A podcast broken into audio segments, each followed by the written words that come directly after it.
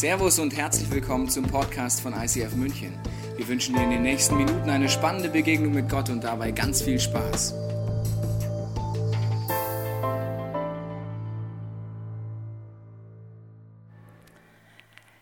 Ich habe vor einem Jahr ungefähr geheiratet, im Winter am Tegernsee im bayerischen Volpenland. Und es war die Familie von meinem Mann natürlich mit da, die Luthers extra aus Berlin angereist. Und meine Urmünchner Familie Zotz war auch am Start. Und einen Tag vor unserer kirchlichen haben wir Standesamtliche gehabt.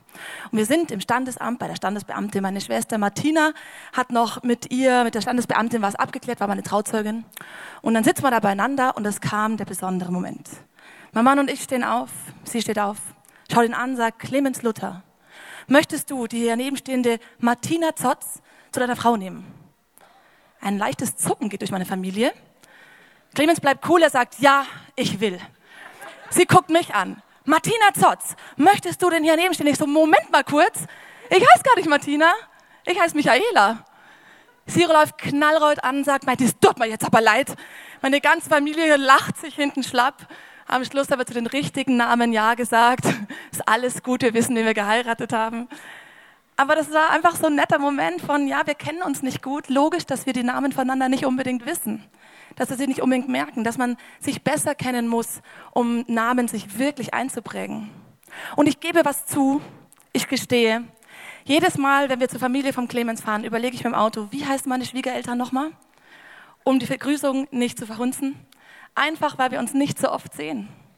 Dann habe ich überlegt, okay, meine Großeltern, weiß ich eigentlich alle Namen meiner Großeltern?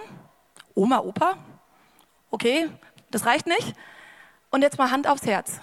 Kennst du alle acht Namen deiner Urgroßeltern?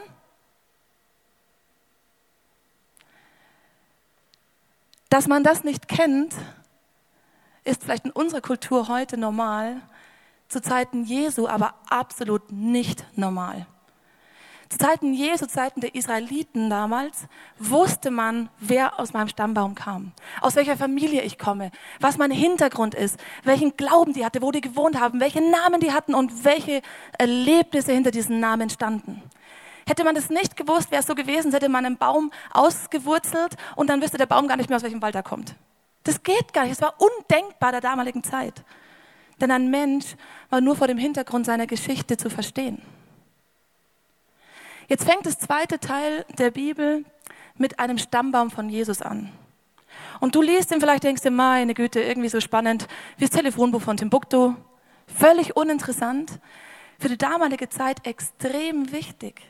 Denn man wollte wissen, dieser Jesus, kommt er aus der richtigen Familie, aus dem, wo die Verheißungen drauf liegen, wo, die, wo der göttliche Segen drauf liegt? Für die das wichtig, dass das da steht. Und dieser Stammbaum der ist auch nahezu perfekt. Da sind tolle Menschen aufgelistet. Abraham, Glaubensvater. Aber es gibt auch ein paar nicht so gute Namen. Männlich wie weiblich, im Speziellen auch vier Frauen. Und es ist schon komisch, dass überhaupt Frauen drinstehen. Weil normalerweise stehen da einfach nur Männer. Das war damals so üblich. Das ist schon komisch, dass da Frauen stehen. Aber diese Frauen, haben jedes Mal einen Skandal vom anderen Stern im Gepäck. Lügen, Intrigen, Prostitution, Bordell, unfassbare Geschichten, Sachen, die wir nicht im Kindereis erzählen würden. Sachen, die die Juden damals eher ins Sauerstoffzelt gebracht haben, weil sie nicht glauben konnten, dass das tatsächlich im Stammbaum von Jesus ist, dass das Menschen erlebt haben könnten. Und vielleicht denkst du, es sind nur so Randgeschichten, aber ich glaube, das sind keine Randgeschichten. Ich glaube, es ist wichtig, dass diese Geschichten in dem Stammbaum aufgelistet werden, weil Zentrales über Gott und über uns Menschen erklärt wird. Ich gehe mit dir heute rein in die Story von Tama. Wir gehen Schritt für Schritt für Schritt ihr Leben mit und schauen, was hat sie erlebt, warum sind Dinge passiert und was hat das mit mir und mit dir heute noch zu tun. Wenn du Lust hast, ich bete jetzt, bete es dann im Herzen mit, dass diese alte Geschichte heute noch für dich aktuell ist. Gott, hier bin ich und meine Güte, die Bibel ist manchmal echt ein altes Buch. Ich denke, was ist das? Warum steht es da drin?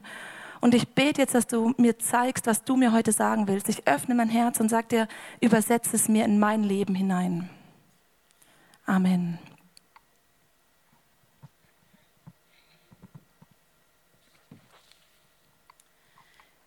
Gehe mit dir rein in die Story von Tamar.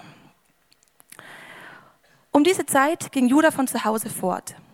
Er zog hinunter zur Stadt Adulam und wohnte bei einem Mann namens Hira.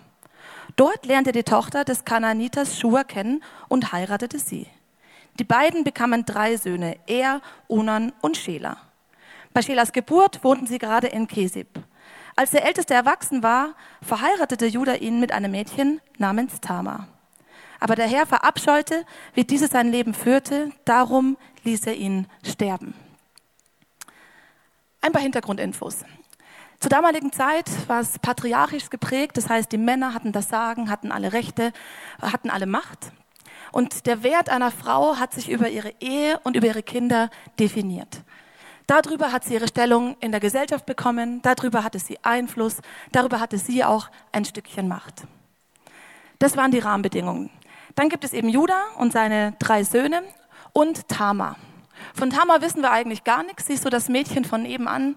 Mich beruhigt es, ein Mädchen wie du und ich, wenn du heute ein Mädchen bist. Und äh, sie wird mit dem ältesten Sohn verheiratet. Und dieser stirbt.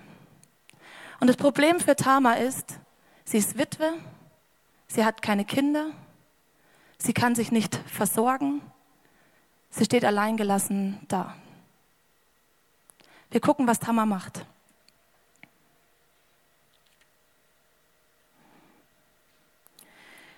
Da ging Judah zu seinem Sohn Onan. Du musst Tamar heiraten, forderte ihn auf. Das ist deine Pflicht als ihr Schwager, damit sie noch einen Sohn bekommt. Er soll als dein Sohn deines Bruders gelten. Aber Onan wollte keinen Sohn zeugen, der nicht ihm gehörte. Jedes Mal, wenn er mit, der, mit Tamar schlief, ließ er seinen Samen zu Boden fallen. Aber das missfiel dem Herrn und er ließ auch ihn sterben. Das war damals so. Es gab die sogenannte Schwagerpflicht. Das hieß, wenn der Bruder stirbt, springe ich als Bruder ein. Und das erste Kind, was aus dieser Ehe dann entsteht, gehört dann nicht mir, sondern meinem verstorbenen Bruder. Ist nicht ganz so cool.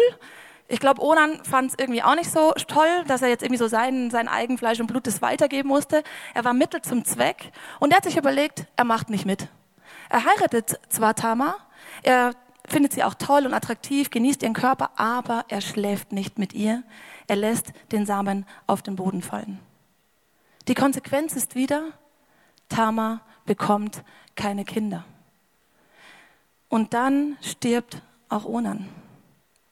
Und es beginnt wieder von vorn. Sie ist Witwe, hat keine Kinder, sie ist mittellos, alleingelassen. Sie weiß nicht, wie sie sich versorgen soll. Es ist nicht nur ein persönliches Problem für sie als Frau, sondern auch ein gesellschaftliches Problem, vor dem Tamar steht. Wir gucken, was in der Familie dann passiert. Da sagte Judah zu seiner Schwiegertochter, geh in dein Elternhaus zurück und bleib so lange Witwe, bis Schela erwachsen war. Weil er aber befürchtete, dass auch Schela sterben könnte wie seine Brüder, dachte er gar nicht daran, die beiden zu verheiraten. Tamar ging in ihr Elternhaus zurück. Die Schwagerpflicht wäre weitergegangen, der jüngste Sohn wäre jetzt dran, der ist aber zu jung. Und was macht Judah? Er denkt sich, ich gebe Tamar wieder zurück in ihre Familie. Obwohl sie eigentlich schon ein Teil seiner Familie war, übernimmt er keine Verantwortung. Ähnlich wie seine anderen zwei Söhne ist sie ihm egal. Er schiebt sie ab. Sie ist das Klotz am Bein. Sie ist das Problemfall in der Familie. Und sie wird abgeschoben, hin und her gepuzzelt, von hin und her gespielt in die Familien. Sie ist allein, ihr Ruf ist zerstört, sie ist bettelarm und am Boden zerstört. Kennst du solche Tammer-Momente in deinem Leben? Bist auch du schon mal im Stich gelassen worden von deiner Familie, von deinen Freunden? Ist dir der Boden unter den Füßen weggerissen worden? Wie gehst du damit um? Igelst du dich ein? Bist du bitter? Was hat Tama gemacht?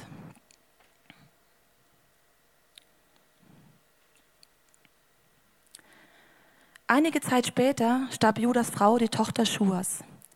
Als die Trauerzeit vorüber war, ging Judah mit seinem Freund Hira nach Timna, wo gerade seine Schafe geschoren wurden. Tama erfuhr, dass ihr Schwiegervater auf dem Weg nach Timna war und fasste einen Plan. Denn inzwischen hatte sie gemerkt, dass Schela, der längst erwachsen war, sie nicht heiraten sollte. Judah zieht es also durch. Obwohl Schela der Nächste gewesen wäre, obwohl er jetzt alt genug gewesen wäre, sagt er, nee, wir als Familie, wir als Männer in dieser Familie, wir übernehmen keine Verantwortung für einen Teil der Familie. Und es ist der Moment, wo Tamar alles Recht der Welt gehabt hätte, am Boden liegen zu bleiben und sagen, ich bin raus. Aber Tamar fasst einen Plan. Sie bleibt nicht liegen. Sie ist nicht das Opfer. Sie bleibt nicht stehen, wo sie da ist, sondern im Gegenteil, sie steht auf für ihre Rechte. Sie wird kreativ, sie hat eine neue Idee. Sie überlegt sich was, sie plant eine Strategie. Sie bleibt nicht da stehen, wo sie ist. Wir gucken, was sie sich ausgedacht hat. Sie zog ihre Witwenkleider aus, verhüllte sich mit einem Schleier und setzte sich an den Ortseingang von Inayim, das auf dem Weg nach Timla liegt. Als Judah vorbeikam, hielt, sie, hielt er sie für eine Prostituierte, weil ihr Gesicht verhüllt war. Er ging zu ihr an den Wegrand. Lass mich mit dir schlafen, fordert er sie auf, ohne zu wissen, wen er vor sich hatte. Was bekomme ich dafür? wollte Tama wissen. Ich werde dir einen Ziegenbock aus meiner Herde bringen, versprach Judah. Nur, wenn du mir einen Pfand dalässt, bis du ihn bringst, bekam er zur Antwort. Gut, was soll ich dir geben? fragte er deinen Siegelring mit der Schnur und deinem Stab. Er gab ihr, was sie verlangte, dann schlief er mit ihr und sie wurde von ihm schwanger. Bitte? Das ist ihr Plan? Ernsthaft? Sie wird Prostituierte und schläft mit dem Schwiegervater? Unfassbar gute Idee, wirklich. Aber ich finde es krass, weil dass sie an diesen Punkt kommt, hängt damit zusammen, dass sie diesen Weg gegangen ist. Denn es ist eine zutiefste Zweiflungs Verzweiflungstat, was sie da macht. Das macht sie, weil sie unbedingt Kinder braucht und weil sonst sich keiner um sie kümmert. Prostitution in der kanadischen Kultur, wo sie gelebt hat, war nichts Außergewöhnliches. Aber in der jüdischen Familie, in der sie eingeheiratet hat, lag die Todesstrafe drauf. Dieser Schritt ist krass, weil es gefährlich ist, weil es fragwürdig ist und zutiefst demütigend. Wie viel Leid muss ihr passiert sein, dass sie sich das jetzt antut? Aber sie kann nicht anders. Es ist ihre einzige Lösung. Aber was ist eigentlich mit Judah los? Was ist los mit dieser Familie? Da ist seine Frau gerade gestorben und für fünf Minuten Spaß gibt er einfach so seinen Siegelring und seinen Stab her. Das waren damals die Dinge, mit denen man sich ausgewiesen hat, mit denen man Verträge unterschrieben hat. Das heißt wichtige Güter. Und er nimmt die und verkloppt die einfach so, nur für fünf Minuten. Wo liegen seine Prioritäten? Ich finde es krass, wie die Männer dieser Familie mit ihrer Verantwortung umgehen, wie sie ihre Macht missbrauchen. Und ich glaube, Tama hat diesen Plan gefasst, weil sie von den Söhnen auf den Vater geschlossen hat. Wir schauen, was passiert.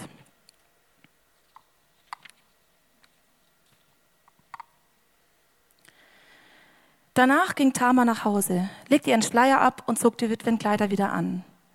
Judah schickte seinen Freund Hira, um der Frau den Ziegenbock zu bringen und das Pfand zurückzuholen. Aber Hira konnte sie nicht finden. Er fragte die Leute in Inayim, wo ist die Hure, die an der, Strand, an der Straße saß? Hier gibt es keine Huren, antworteten sie. Da ging er zu Judah zurück und erzählte ihm alles. Dann soll sie das Pfand eben behalten, sagte Judah. Wir setzen uns doch nicht dem Gespött der Leute aus, wenn wir noch weiter nachforschen. Schließlich habe ich mein Bestes versucht. Etwa drei Monate später wurde Judah berichtet. Deine Schwiegertochter Tama ist schwanger. Sie hat sich mit einem Mann eingelassen bringt sie sofort aus dem Dorf heraus, schrie Judah. Sie soll verbrannt werden. Ich weiß nicht, wie es dir geht, aber ich bin stinksauer auf Judah. Jetzt mal ganz im Ernst. Der macht das Gleiche wie Tama, aber nur weil ihr die Konsequenzen sieht und bei ihm nicht, ist es bei ihr falsch und bei ihm nicht. Und er will sie auf den Scheiterhaufen werfen. Der Scheiterhaufen war eine zu krasse Strafe für diese Tat. Es hätte Steinigen genügt. Aber das ist ein Moment, wo er sich besser darstellen kann. Weil eigentlich hatte er seine Rechte schon abgegeben. Eigentlich waren die Rechte zurück bei Tamas Familie. Sie hat sie abgeschoben. Er hatte keine Lust mehr auf sie, weil vorher wäre es zu anstrengend gewesen, da was zu machen, Verantwortung zu übernehmen. Aber jetzt, jetzt kann er einen draufsetzen. Jetzt holt er sich die Rechte zurück. Jetzt schimpft er, jetzt motzt er und jetzt sagt er, das geht gar nicht und er wirft sie auf den Scheiterhaufen. Judah, der böse Judah. Bist du mit mir? Geht's dir ähnlich? Das geht gar nicht?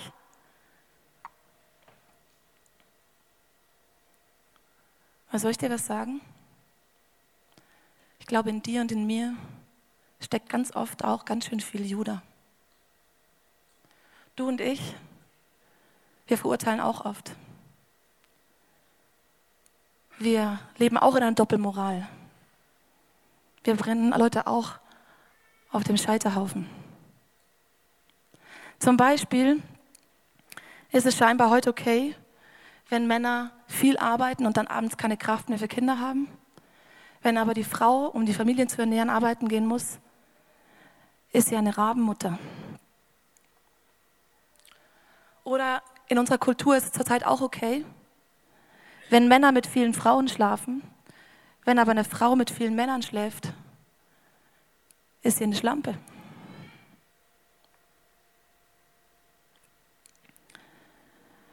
Es ist scheinbar auch okay, wenn ich billig, billig einkaufen will, alles, was es möglich gibt, und dabei vergesse, dass zum Beispiel Kinder haben dafür arbeiten müssen.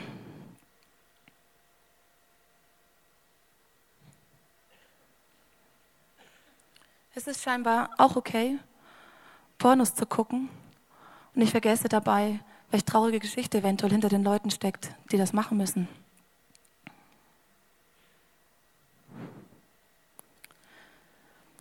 Es ist scheinbar auch okay, die Kirche zu schimpfen oder Organisationen zu schimpfen, dass sie nichts für Arme oder Bedürftige tun. Aber ich schaue weg, wenn ich was am Straßenrand sehe, was mich bewegen könnte. Es ist scheinbar auch okay, dass ich lästere, schlecht über andere rede oder dass ich das zwar nicht mehr mache, aber auch nicht für andere einstehe. Jedes Mal, wenn du und ich auf andere zeigen und sagen, der da oder die da, machen wir nichts anderes, als jemanden auf den Scheiterhaufen zu werfen. Im Kopf, manchmal auch in dem, was wir reden, manchmal in dem, was wir handeln. Dieser Scheiterhaufen steht für mich jedes Mal dafür, wenn wir jemanden verurteilen, wenn wir ihn schlecht machen, aber auch jedes Mal dann, wenn wir keine Verantwortung dafür übernehmen, dass sich was ändert. Jesus sagt mal, ich bin gekommen, um die Welt nicht zu verurteilen, sondern zu retten. Jesus sagt, ich bin gekommen, um den Unterschied zu machen, uns nicht noch schlimmer zu machen, sondern zu helfen da, wo ich kann. Und du und ich, wir sollen nicht verurteilen. Wir sollen helfen und den Unterschied machen, da, wo wir können. Für mich heißt es zuallererst, dass ich barmherzig werde. Dass ich mir überlege, wahrscheinlich steckt eine Geschichte dahinter und mich erstmal darauf einstelle, die Geschichte zu hören. Und meistens, wenn ich die Geschichte gehört habe, werde ich eh barmherzig. Ein indianisches Sprichwort heißt, verurteile niemanden, wenn du nicht einen Tag in seinen Mokassins gelaufen bist. Du kannst das Leben eines anderen nicht begreifen, wenn du nicht selber drin gesteckt hast. Und dein Job ist es nicht, es schlecht zu machen, sondern barmherzig zu werden. Aber die Bibel geht sogar noch einen Schritt weiter.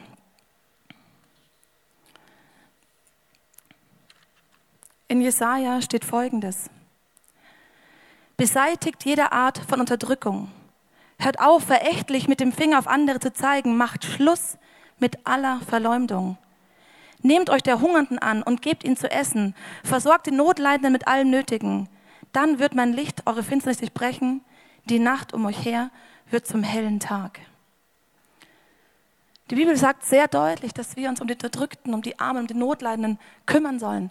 Und ganz ehrlich, manchmal überfordert mich das Thema maßlos. Ich habe ein bisschen geguckt, immer wieder in dieses ganze Tierschutz-Menschenrecht-Thema. Und da gibt es Zahlen, ich kann damit nicht arbeiten. Zum Beispiel, vielleicht weißt du solche Sachen schon, aber ich sag's einfach. Ähm, in der Masttierhaltung funktioniert es so, dass Tiere einfach nur in den Fäkalien wohnen. und so eng gehalten werden, dass sie eigentlich wahnsinnig werden und deswegen sich die ganze Zeit gegenseitig zerhacken. Und damit es nicht passiert, werden ihnen die Schwänze abgeschnitten, die Schnäbel abgebrannt und das natürlich ohne Betäubung, denn das wäre zu teuer. Wir haben Essen für doppelt so viele Menschen auf der Welt, aber zwei Drittel hungern. Von diesen zwei Drittel sind zwei Millionen Kinder. Heute sind 42 Millionen Menschen auf der Flucht mit nichts außer ihren Klamotten am Leib. Und hast du gewusst, dass allein in Europa 880.000 Opfer von Menschenhandel, 880.000 Opfer jährlich für Menschenhandel, davon 62 Prozent für sexuelle Geschichten. Diese Zahlen erschlagen mich.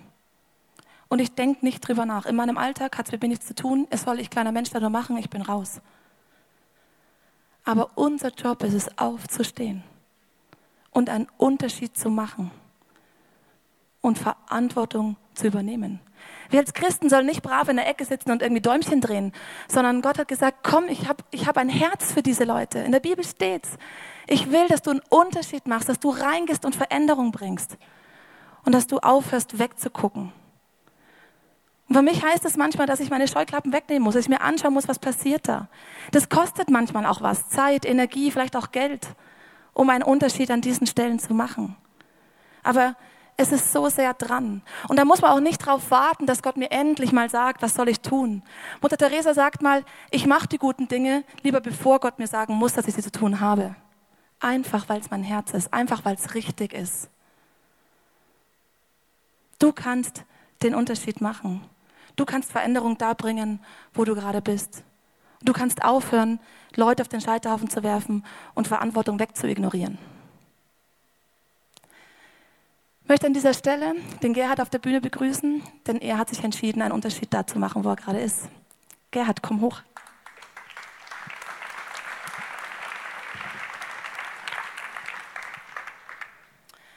Gerhard, wo machst du den Unterschied gerade? Ich habe seit Februar, seit Februar bin ich bei Kikit dabei. Das ist, ähm, falls du es nicht kennst, eine soziale Arbeit in Milbertshofen, also jenem Brennpunkt hier in München. Und äh, das ist jetzt seit etwa drei Jahren am Laufen. Das hat mit Kicken, also am Bolze angefangen und äh, dann hat sich das entwickelt. Mittlerweile gibt es alles Mögliche, Basteln und Malen mit Kiddies und was nicht alles. Und ich bin im Bereich Bildung da und mache da Nachhilfe, also Lernpatenschaft, Nachhilfe. Ähm, der junge Mann, den ich betreuen darf, äh, heißt Hassan, ähm, ist 13 Jahre alt, ist in der Hauptschule und 8. Klasse macht er gerade. Und es sieht dann praktisch so aus, dass ich direkt nach der Arbeit einmal pro Woche äh, rausfahre. Ähm, so dreiviertel Stunde Anfahrt habe ich da schon. Und äh, dann äh, äh sitzen wir mit ihm zusammen und machen dann Englisch, Deutsch und Mathe. Das kannst du alles? Äh, ja, ja. Also Mathe, Mathe LK. Und äh, Deutsch mittlerweile auch. Ja, also ich verstehe in dem Punkt auch sehr gut, weil Deutsch tatsächlich meine erste Fremdsprache ist. Ich bin okay. in Russland geboren und bin erst mit 13 nach, nach äh, Deutschland gekommen und äh, so wie er auch quasi in seinem Alter. Aber er ist dann natürlich schon länger in Deutschland. Genau. Und äh, ja, da sind wir im Prinzip jetzt schon seit ein paar Monaten unterwegs, eben mit äh, Dreisatz und, und, und äh, Simple Past und haben da auch großartigen Spaß mit. Du oder er auch? Beide, beide, also tatsächlich beide. Ich, ich entdecke Dreisatz für mich neu und äh, ja, und Bruchrechnen und so ist ein super spannende Thema. Also ich bin für Mathe sehr zu begeistern. Und äh, er, er, also er dachte erst am Anfang wohl, dass es irgendwie total streng wird. Also ich habe auch ein bisschen Angst gehabt, dass, dass da so, so ein Null-Bock-Kind sitzen wird. Und äh, dann hat er mir dann irgendwie so nach ein paar Wochen so gestanden, ja, ich dachte, das wird voll streng und so, aber dem ist nicht so. Wir haben super Zeit, immer diese zwei Stunden, die wir dann zusammen hocken, ist immer sehr cool. Sehr cool. Gibt es denn schon Highlights, seitdem du dann bei ihm bist? Ähm, ja, das erste Highlight kam überraschend, also irgendwie viel zu kurz fand ich. Irgendwie gesagt, nach dem dritten, dritten oder vierten Mal, wo, wo wir zusammensaßen, kommt er irgendwie äh, mit seiner Mathe-Probe, äh, heißt das hier in München, mit einer Mathe-Probe äh, nach Hause und äh, zack, ist es eine 2. Und äh, da dachte ich, ey, wow, also bisher waren es wohl irgendwie Vieren. Und äh, da muss ich auch die Euphorie erstmal ein bisschen runterhalten. Das ist irgendwie, vielleicht war es ein Glückstreffer. Und dann gab es noch. bleiben. genau. Ja. Und dann gab es noch äh, ein Deutsch, ähm, Deutschreferat über ein Betriebspraktikum, was die gerade die Achtklässler alle machen mussten. Ähm, und da hat er auch, also wir haben ein bisschen Recherche betrieben und ähm, ein bisschen gezeigt, so ein paar Tipps gegeben, damit er zu Hause übt und so, hat er tatsächlich gemacht. Und zack, war es eine 2. Sehr gut. Und ein Mega-Highlight war jetzt auch 1. Mai ähm, vom ganzen Kickit. Da ähm, waren die ganzen Familien, die, ähm, also von denen die Kinder, die betreut werden, also quasi Kinder mit Familien und viele Mitarbeiter auch vom Kickit, waren draußen in Starnberger See. Hassan war da mit seinem Papa und mit seinen zwei äh, Brüdern mit dabei. Da gab es ganz viel Sport und, und, und Grillen und, und ganz viel Albanisch und äh, Sonnenschein und alles. Toll. Und was ist das Ziel? Wo willst du hin mit Hassan? Ja, ähm, das wird das Mega-Highlight natürlich am Ende sein, wenn wir dann in über einem Jahr, ähm, so wenn er seine neunte Klasse macht und dann Quali abschließt und er dann äh, mit einem guten Quali halt eine, seine Wunschausbildung beginnen darf. Ähm, er hat auch was ganz Konkretes im Sinn. Da wir, arbeiten wir äh, ganz munter drauf hin. Krass, das heißt, dein Commitment ist auch jetzt nicht nur für dreimal, sondern so lange, wie es braucht. Was motiviert dich, das zu machen? Ja, äh, seit, seit ich mit Gott unterwegs bin, habe ich immer mehr gesehen, dass ich eigentlich total beschränkt bin im Leben, dass ich ähm, so viel Liebe und Geduld und, und Rückhalt ähm, erfahren habe durch meine Familie und durch meinen Freundeskreis und eben das, was Gott da eben äh, durch mein Umfeld in mich investiert hat, das möchte ich zurückgeben. Ich möchte auch in Menschen investieren und die ganzen Gaben, die Gott mir auch reichlich irgendwie äh, zur Verfügung gestellt hat, auch in seinem Sinne ähm, einsetzen und wirklich Sinnvolles für Gott machen. Und äh, das, was wir da im Kicket machen, äh, entspricht meinen Gaben und äh, ist total sinnvoll. Toll. Vielen Dank, Gerhard, für deine Erzählung. Bitte, gerne.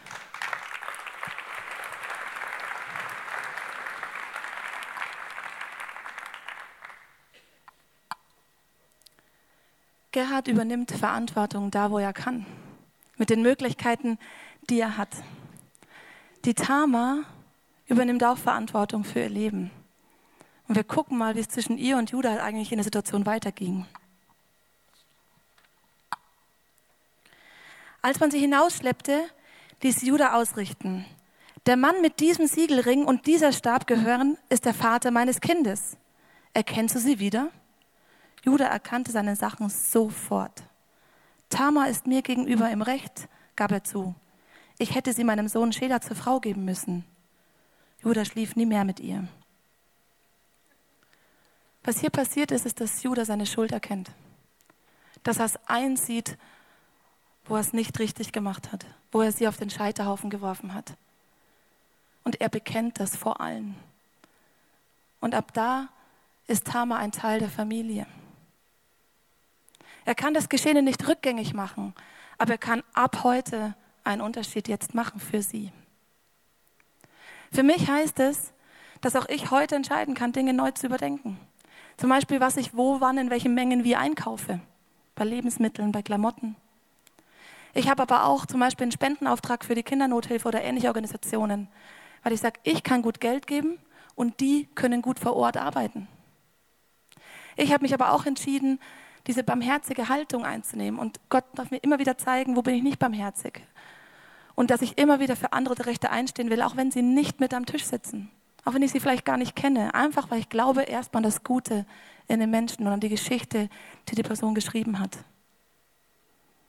Du kannst einen Unterschied machen, da wo du bist, mit deiner Einstellung und mit dem, was du tust. Für Tama hat diesen Unterschied leider keiner gemacht. Das ist wirklich der Worst Case, dass sie für sich aufstehen müssen. Aber es gibt ein spannendes Ende. Kurz vor der Entbindung stellte sich heraus, dass Tama Zwillinge bekam. Bei der Geburt streckte ein Kind die Hand heraus. Die Hebamme hielt sie fest und bei einem roten Faden um das Handgelenk.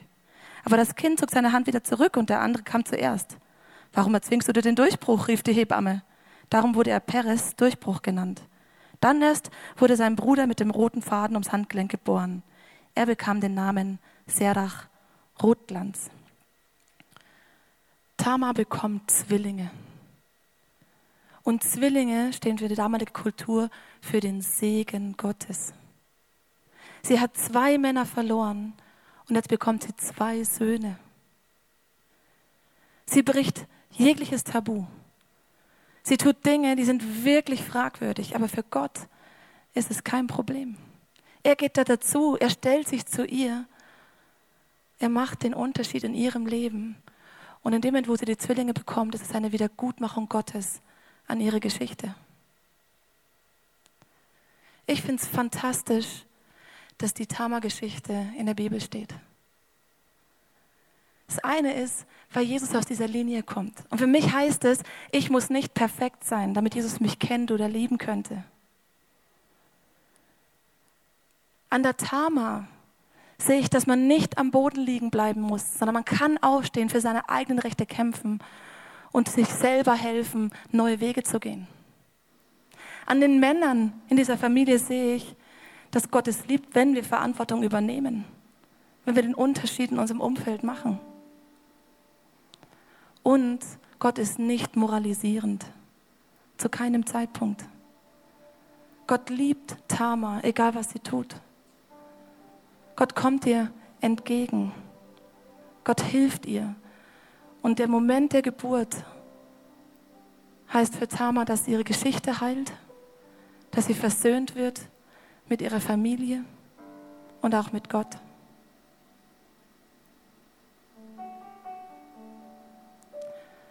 Wo stehst du gerade?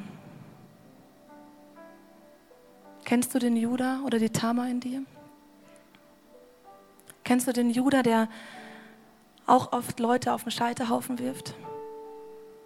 Der nicht für das andere Leute Recht einsteht, der keine Verantwortung übernimmt, der schnell urteilt?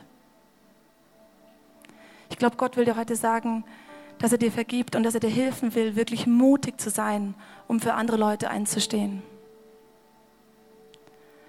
Aber vielleicht kennst du das Tama-Gefühl gerade in dir. Dass es Leute um dich herum wirklich verbockt haben. Dass du im Stich gelassen worden bist von Familie, von Freunden. Und hättest alles Recht der Welt, am Boden liegen zu bleiben. Aber ich glaube, Jesus sagt dir heute, ich helfe dir auf. Er macht einen Unterschied in deinem Leben. Und er will dir helfen, dass du dein Leben neu in die Hand nimmst und geheilt nach vorne gehen kannst. Ich lasse dich ein bisschen überlegen, wo du gerade stehst und dann werde ich gleich nochmal für dich beten.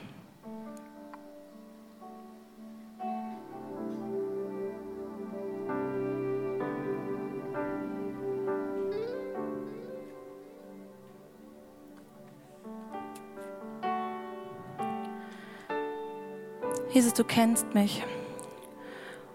Und ich kenne das Thema, Leute auf den Scheiterhaufen werfen, zu verurteilen, ich kenne das, dass ich nicht immer Verantwortung übernehme und es tut mir leid. Vielen Dank, dass du den Finger auf diesen Punkt legst und dass du mich verändern willst. Und ich spreche dir jetzt zu, dass dir vergeben ist, da wo es dir wirklich leid tut.